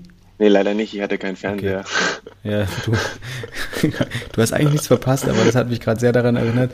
Wie gesagt, wahrscheinlich war es gespielt und inszeniert und letztlich sollte einfach nur gezeigt werden, wie abgrundtief Hass eigentlich zwischen Nachbarn entstehen kann.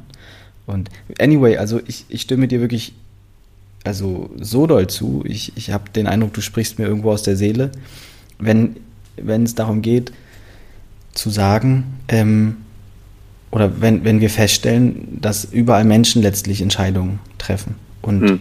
ähm, dadurch menschelt es überall und das bedeutet, ähm, dass ja, dass bei weitem nicht jede Entscheidung die beste ist.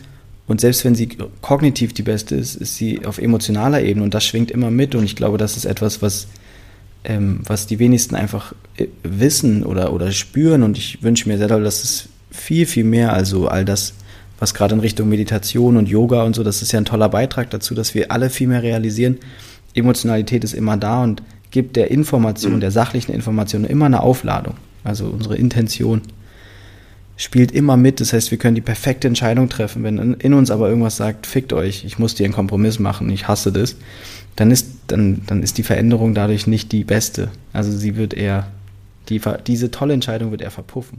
Ja, Und, und ich glaube, dass dann auch nochmal spannend ist zu realisieren, dass gerade in hohen Entscheidungspositionen ja wirklich viele, viele Menschen sitzen, die nochmal in ganz anderen Zeiten groß geworden sind.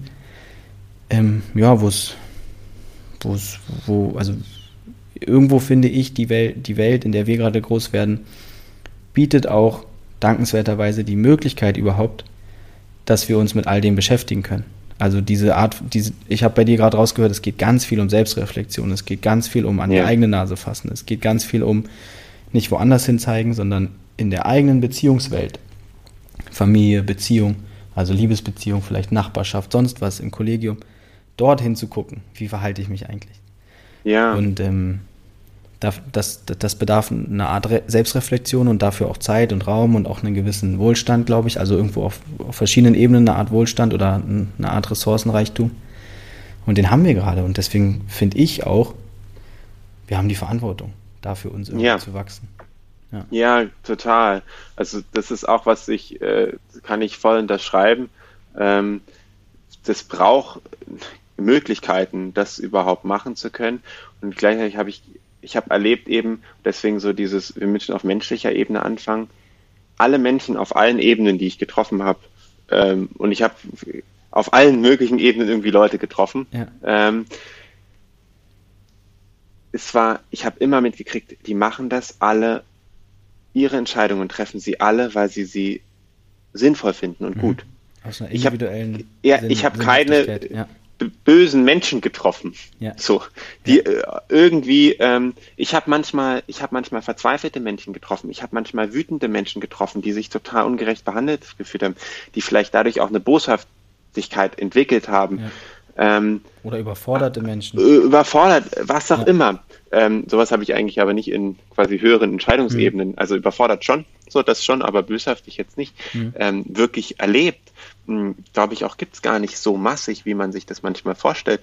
Hm, Was für mich da so bezeichnend war, eben was wir ganz am Anfang ja auch schon hatten, ist dieses, die eigenen Themen, die ich habe, spielen extrem rein in was ich tue und wie ich bin und was ich was ich kann, ähm, wo ich, wo ich nicht weiterkomme. Und das ist, dessen muss ich mir bewusst sein. Mhm.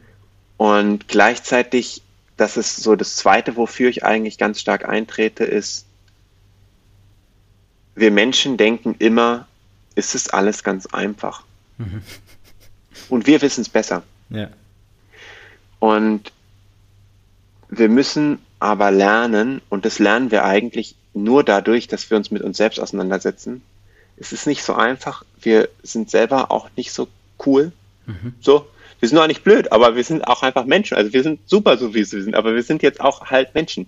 Ja. Ähm, so wie alle anderen auch.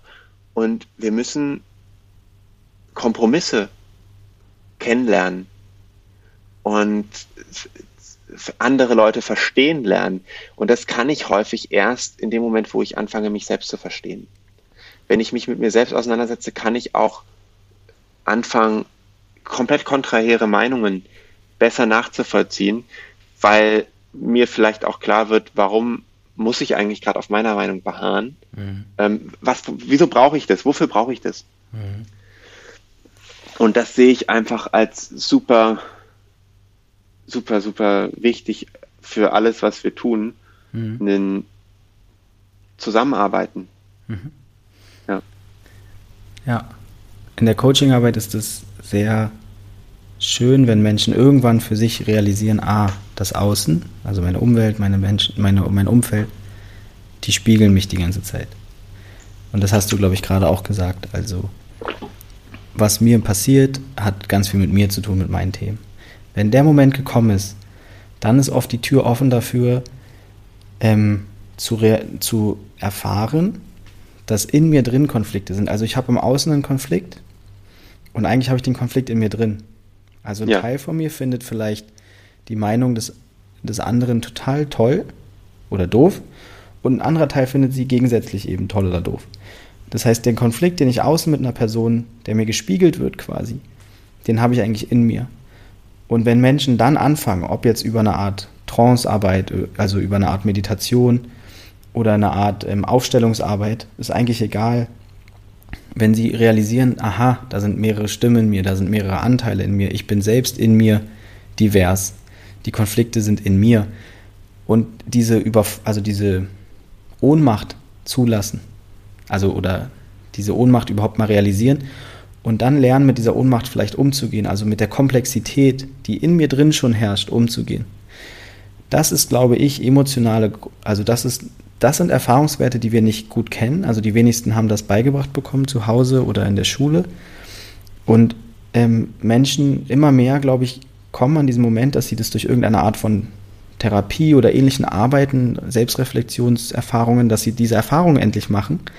Und ich glaube, wenn du sie einmal gemacht hast, fällt es dir viel leichter, das, was du gerade die ganze Zeit sagst, völlig konträre Meinungen, irgendwo auch, also wenn du da Brücken siehst auf einmal, wenn du in einer oberflächlich völlig konträren Meinung vielleicht sagst, ey, ich glaube, also ich spüre, dass da, da geht es vielleicht um was ganz Gleiches. So, und ja. Das, das ist, ähm, und dafür brauchst du aber halt, und das, da, da geht mein Herz immer auf, wenn ich das, wenn, wenn, wie gesagt, wenn einmal dieser Moment endlich da ist, ah ja, es, es geht eh immer um mich, alles klar, Ben, gut, dann können wir auch über mein Innenleben reden, weil ich muss gar nicht mehr erzählen, wie kacke mein Chef ist oder meine Chefin. So. Wenn der Moment gekommen ist, ist immer super. Und dann mit den Menschen so zu gucken, wie fühlt sich das an, wenn da zwei gegensätzliche Werte auf einmal in dir konkurrieren? Was machst du dann? Und ich will auch noch die ganze Zeit, ich habe das die ganze Zeit noch so als, als Note in mir drin, die Freiheit, die ich bei dir so ein bisschen wahrnehme in Bezug auf deine Qualität, ist ja auch, dass du scheinbar mittlerweile in der Lage bist, auch Nein zu sagen. Also du, du kannst auf dich achten und du bist nicht mehr so wie so ein Roboter, ich muss immer meine Qualität ausleben, immer und überall, weil das mhm. bin ich. Sondern ja. da ist in dir auf einmal eine Wahlfreiheit.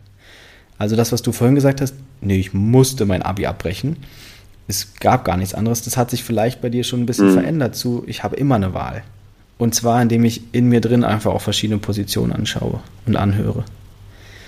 Und das ist, ähm, glaube ich, was, was letztlich total doll, ich sage dann manchmal zu der Ausbildung gehört, mit der eigenen Lebensaufgabe oder mit dieser eigenen Qualität, aus der eigenen Qualität eine gesunde Lebensaufgabe zu machen.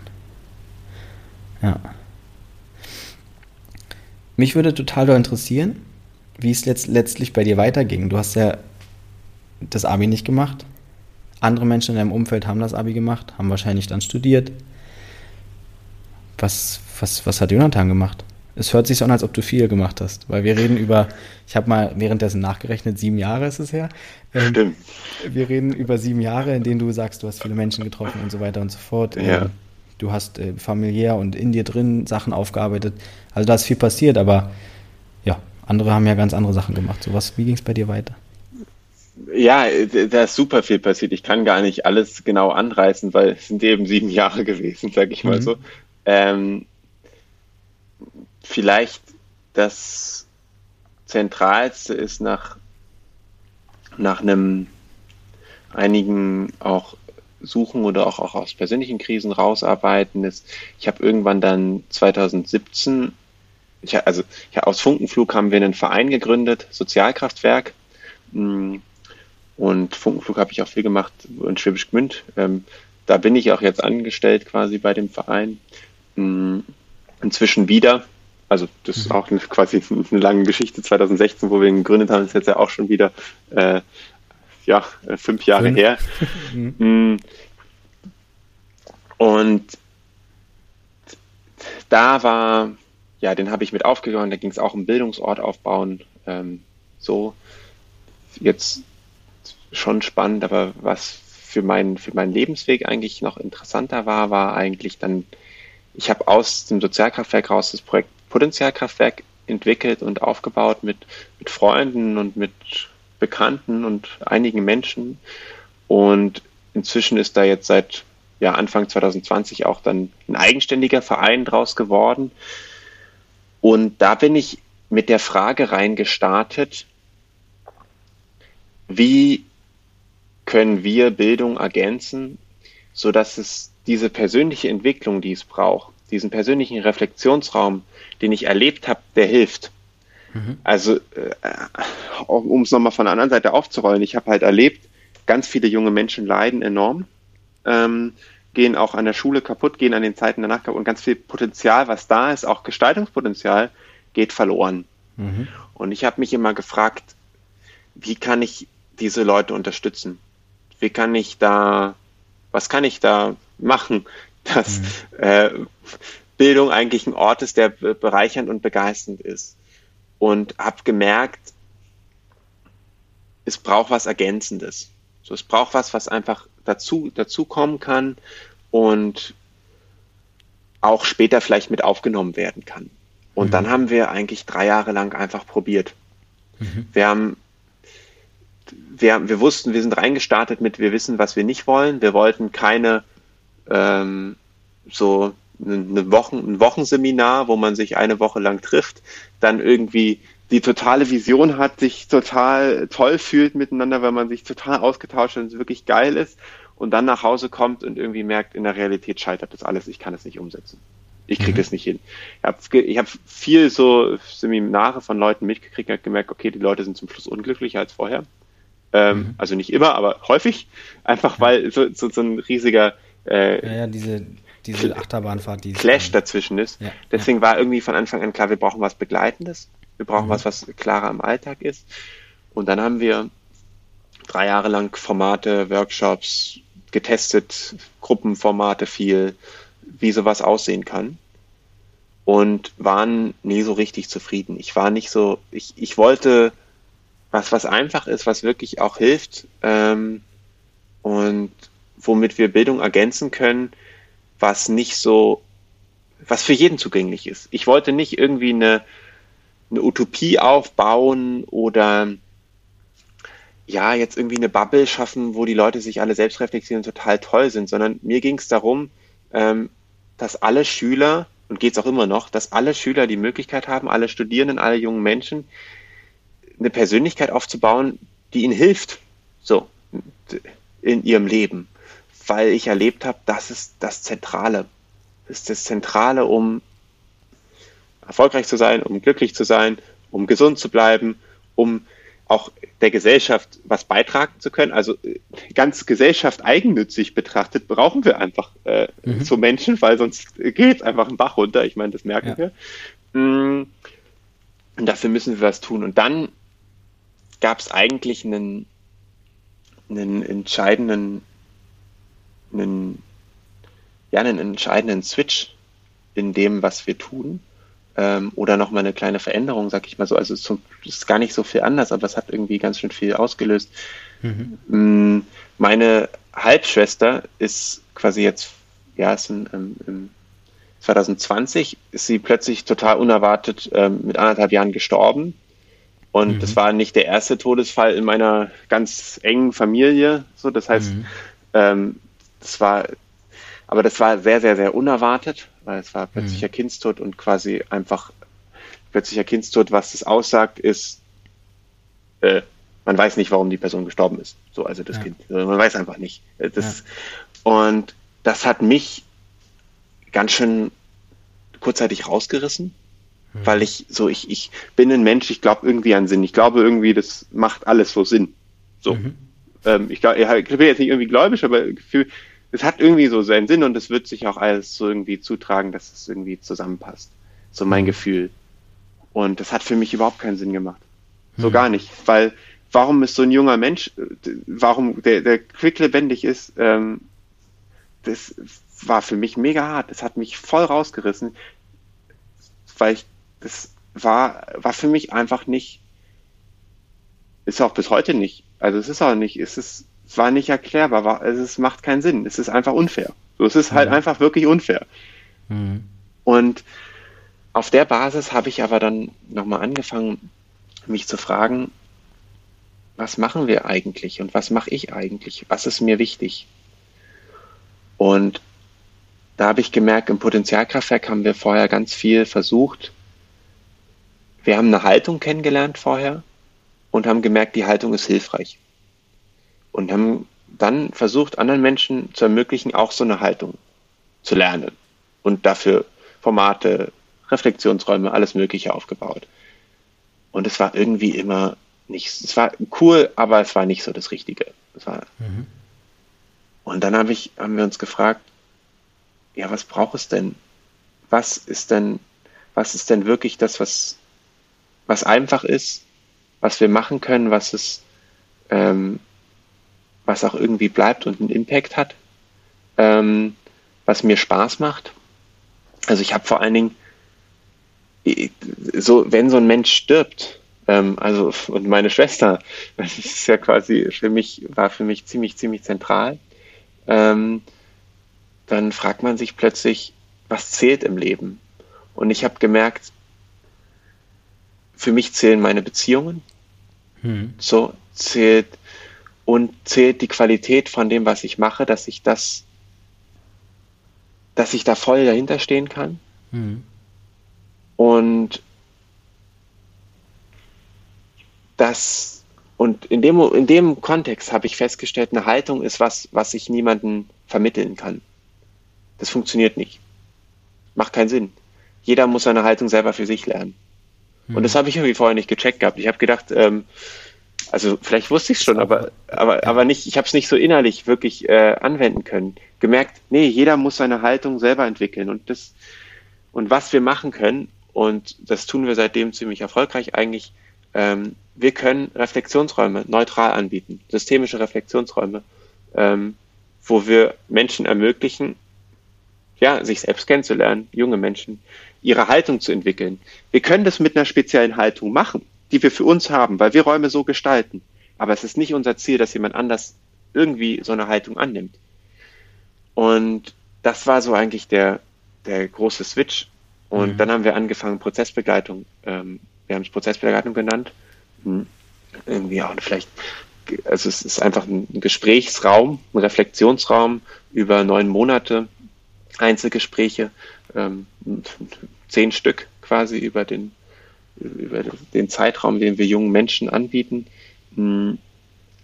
Und gegen jetzt inzwischen einen Vereinsmitgliedbeitrag, einen kleinen Mini für diese Zeit, als als Möglichkeit, Reflexionsräume in Bildung zu bringen. Also mit der Vision, es geht uns nicht darum, jetzt fünf Leute zu begleiten hm. oder 15 oder 20 oder 200, sondern es geht uns darum, einen Reflexionsraum und Format auch aufzubauen, was neben Uni, neben Schule passieren kann, was einfach da ist und wo es wo man merkt, wir brauchen das und wir, wir zeigen einfach schon mal, wie es geht. Ähm, mhm. Weil ich glaube, in 20 Jahren, wir werden Bildung nicht mehr ohne Reflexionsraum denken können. Mhm. Das merken auch die Unternehmen inzwischen eigentlich, dass es darauf ankommt, Reflexion heißt lernen, mhm. heißt ähm, nach vorne schauen, zurückschauen, gucken, wie geht's weiter. Und das ist Lernen und deswegen brauchen wir das in Bildung. Und ja. wir haben damit halt angefangen, das zu machen. Mm, und natürlich lernen dabei auch noch die ganze Zeit und machen unsere Fehler. Aber da vielleicht so quasi das, was, ja, wie, es für mich weiterging und daneben auch, auch super wichtig. Ich habe relativ zeitgleich, eigentlich dann 2018, habe angefangen bei Chancenwerk zu arbeiten. Mm, wir haben Lernförderung, also ich jetzt seit kurzem bin ich nicht mehr dabei. Mm, ich habe gute drei Jahre bei Chancenwerk gearbeitet, war eine super, super schöne Zeit und ich glaube, es geht auch noch irgendwie weiter mit Chancenwerk und mir wahrscheinlich, weil es einfach total geniale Menschen sind.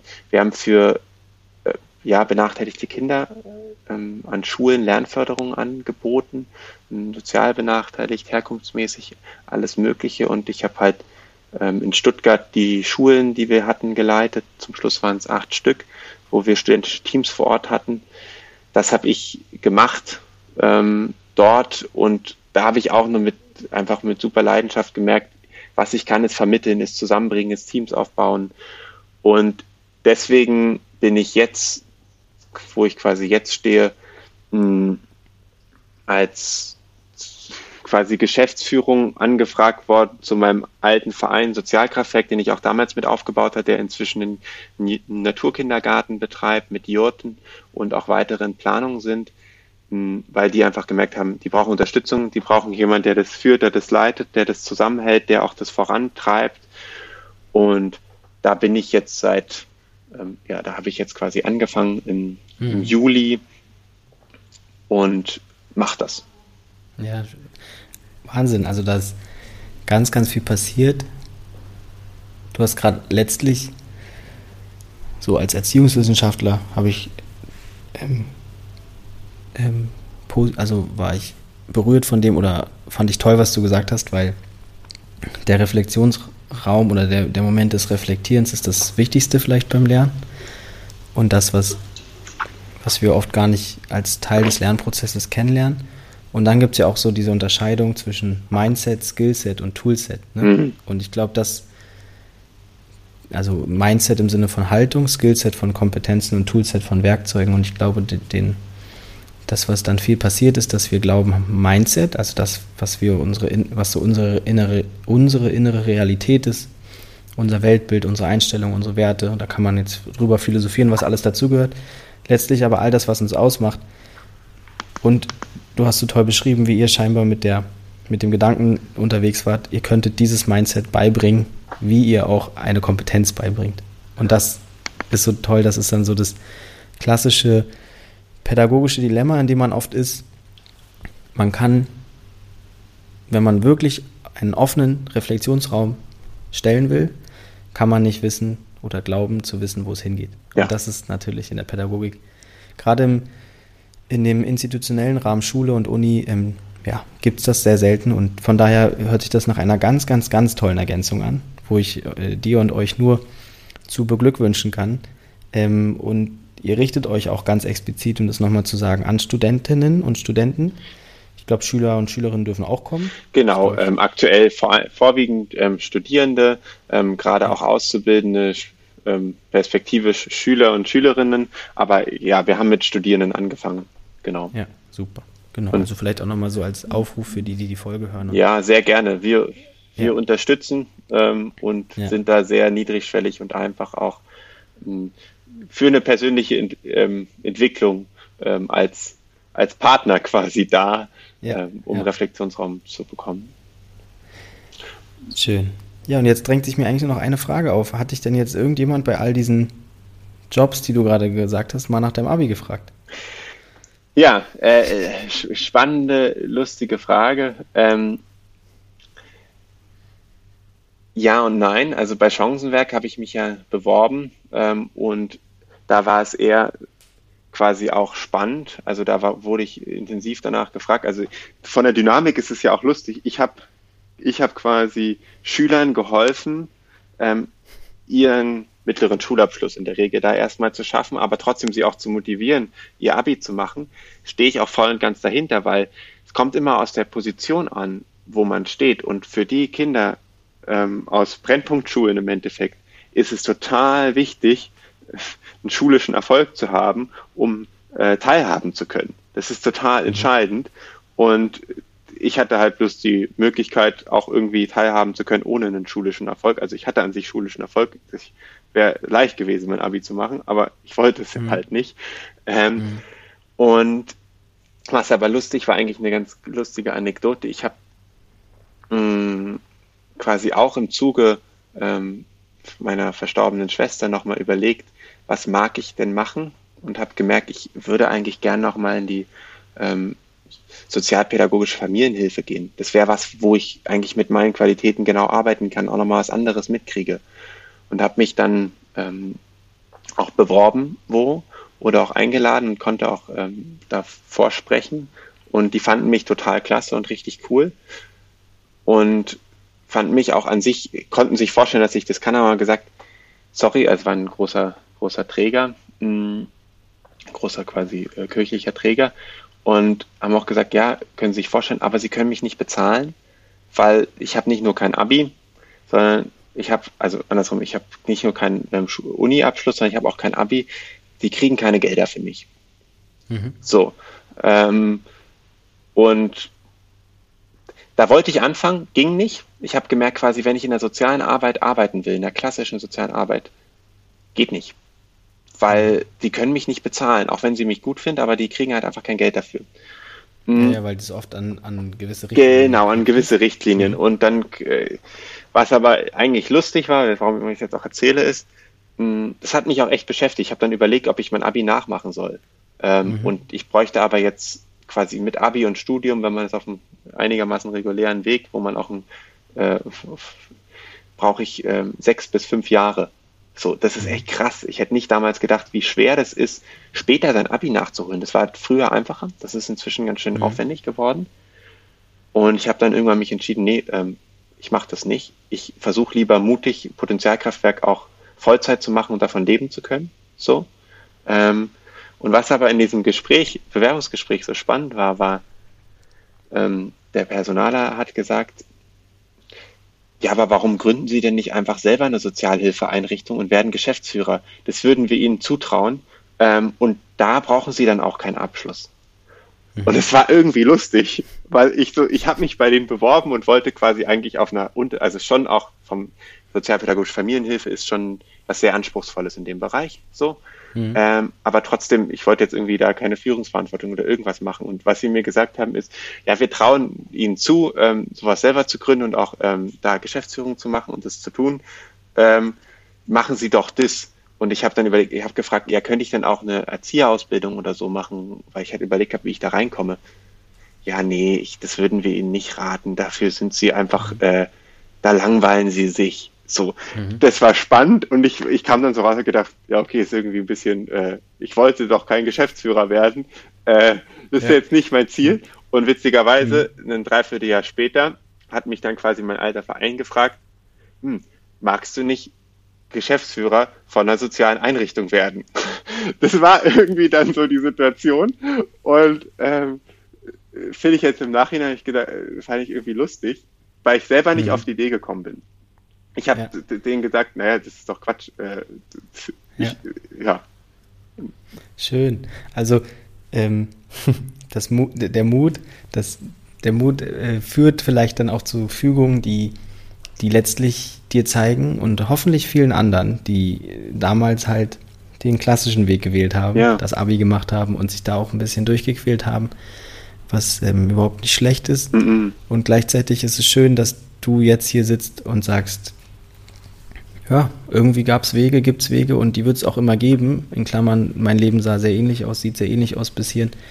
Die Wege gibt es und ähm, ich wünsche dir weiterhin richtig, richtig viel Freude und Erfolg dabei, diese Wege zu erforschen. Und irgendwie dieser sehr ausgeprägten Klarheit, die du hast und diesem, ja, zu folgen und deine Qualitäten so einzubringen. Und, das dürfen wir nicht vergessen, auf dich zu achten. Ja. Und das hast du, finde ich, total toll dargelegt, auch dein, dein Werdegang oder dein inneres Reifen und Wachsen. Und ähm, ich hatte ganz große Freude mit dir hier, gerade äh, so lange zu sprechen. Wie geht's dir jetzt und was ist dir vielleicht noch wichtig, so hinzuzufügen? Ja, also danke, Ben. Ich habe es auch sehr genossen, mit dir so zu sprechen und ähm, spannend äh, irgendwie so erzählen zu können. Da fängt man auch irgendwie nochmal an, über sich nachzudenken, was man eigentlich. Das ist der, Reflekt ja, ist der Reflexionsraum, genau, von dem du vorhin genau, genau, hast. Ähm, was, was eigentlich so ist. Und ähm, ich habe gerade, ähm, als du Mut auch zum Schluss gesagt hast, gedacht, was ich wirklich gemerkt habe, ist, das Abi hat mir viele Türen zugehauen. Es hat mir mhm. vieles viel schwieriger gemacht. Und ich würde es wieder machen, weil es hat dazu geführt, dass ich mich an vielen Dingen damit auseinandersetzen musste, was will ich wirklich. Mhm. Weil vieles ging nicht. Mhm. Und deswegen musste ich mich wirklich dafür einsetzen, auch als ich mich das erste Mal beworben habe. Ich musste wirklich mich dafür einsetzen, dass ich diesen Job will und den verklickern kann, dass ich ähm, gut bin. So, dass sie mich mhm. nehmen. Mhm. Ähm, mhm. Und das ist, das habe ich irgendwie gemerkt, dieses sich ins Ausmanövrieren ähm, kann eigentlich sehr hilfreich manchmal sein, weil man dann, weil man nie im Aus ist. So, weil man mhm. das einem eigentlich auch Kraft geben kann, sich auf das zu fokussieren, was einem wirklich wichtig ist. Und ich dadurch, ähm, ja, hätte mich jetzt damals ähm, der kirchliche Träger angestellt. Ähm, jetzt könnte ich nicht hier gerade Kindergärten mit aufbauen. So, sondern mhm. dann würde ich jetzt mhm. sozialpädagogische Familienhilfe machen, weil das war der einfache ja. Weg. Hätte dann ja. geklappt. Der einfache Weg ging ja. nicht, also musste ich einen komplizierteren Weg nehmen, der mir aber zum Schluss viel mehr Spaß macht und mich auch weiterbringt und ähm, ja, ich auch mit eigentlich mehr bewirken kann. Mhm. Das ist toll. Das ist vielleicht noch, was ich abschließend sagen mag. Super. Ja, und ich bin happy, dass du, äh, dass dir dann auch mal ähm, dieser Reflexionsraum ähm, ja, dass ich ihn dir geben konnte, ja, danke dass wir dir. gemeinsam hatten gerade. Und, ähm, und äh, du vielleicht auch nochmal das eine oder andere für dich erkennen konntest. Und ja, wie gesagt, äh, weiter so. bleib, bleib leuchtend, bleib Vorbild und äh, vor allem irgendwie dir selbst treu. Und ähm, in diesem Sinne, glaube ich, gerade war die, die Schwäbisch-Gemünder Eisenbahn einmal im, ja bei dir vorbeigefahren. Ne? Ja, genau. War doch genau. ein schön, schönes, schönes Zeichen so für äh, genieß, dein, genieß deinen restlichen Tag und ähm, ja, bleib dir treu. Das, das ist, du hast, glaube ich, eine ganz große Strahlkraft auf viele, viele Menschen in deinem Umfeld.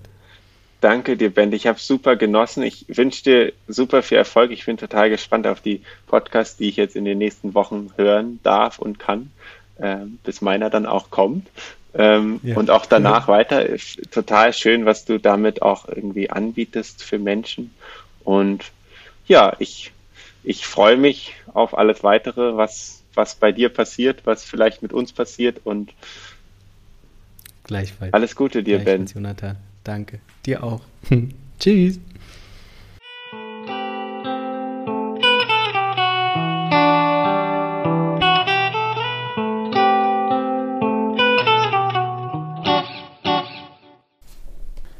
Das war Jonathan im Gespräch über Sinn in seinem Leben. Ein weiteres Beispiel dafür, dass neben dem Wirken im Außen auch, ja, die Veränderung im Inneren mitgehen muss. Also ich kann nicht nur dafür sorgen, dass die Bildung sich verändert oder ähnliches, wenn ich mich nicht gleichzeitig auch um mich und meine Grenzen sorge. Etwas, was in meinen Coaching-Prozessen immer wieder von großer Bedeutung ist und ich finde, dass Jonathans Geschichte gut aufzeigt, dass mit diesem Reifen in sich das Leben noch mehr Qualität bekommt und das eigene Wirken zunimmt. Welche Auswirkungen es hatte, dass er sein Abitur nicht gemacht hat und wie er darüber aktuell denkt, finde ich auch sehr inspirierend. Wie immer gilt, melde dich gerne bei mir, wenn du Rückmeldungen oder Fragen zu dieser Folge hast. Und wenn du insgesamt das Gefühl hast, du könntest Unterstützung gebrauchen auf deinem Weg zu mehr Sinn im Leben, kannst du dich auch gerne bei mir melden und ein kostenfreies Kennenlerngespräch vereinbaren. Ich wünsche dir jetzt erstmal einen wunderschönen Tag oder Abend und bis zum nächsten Mal, dein Band.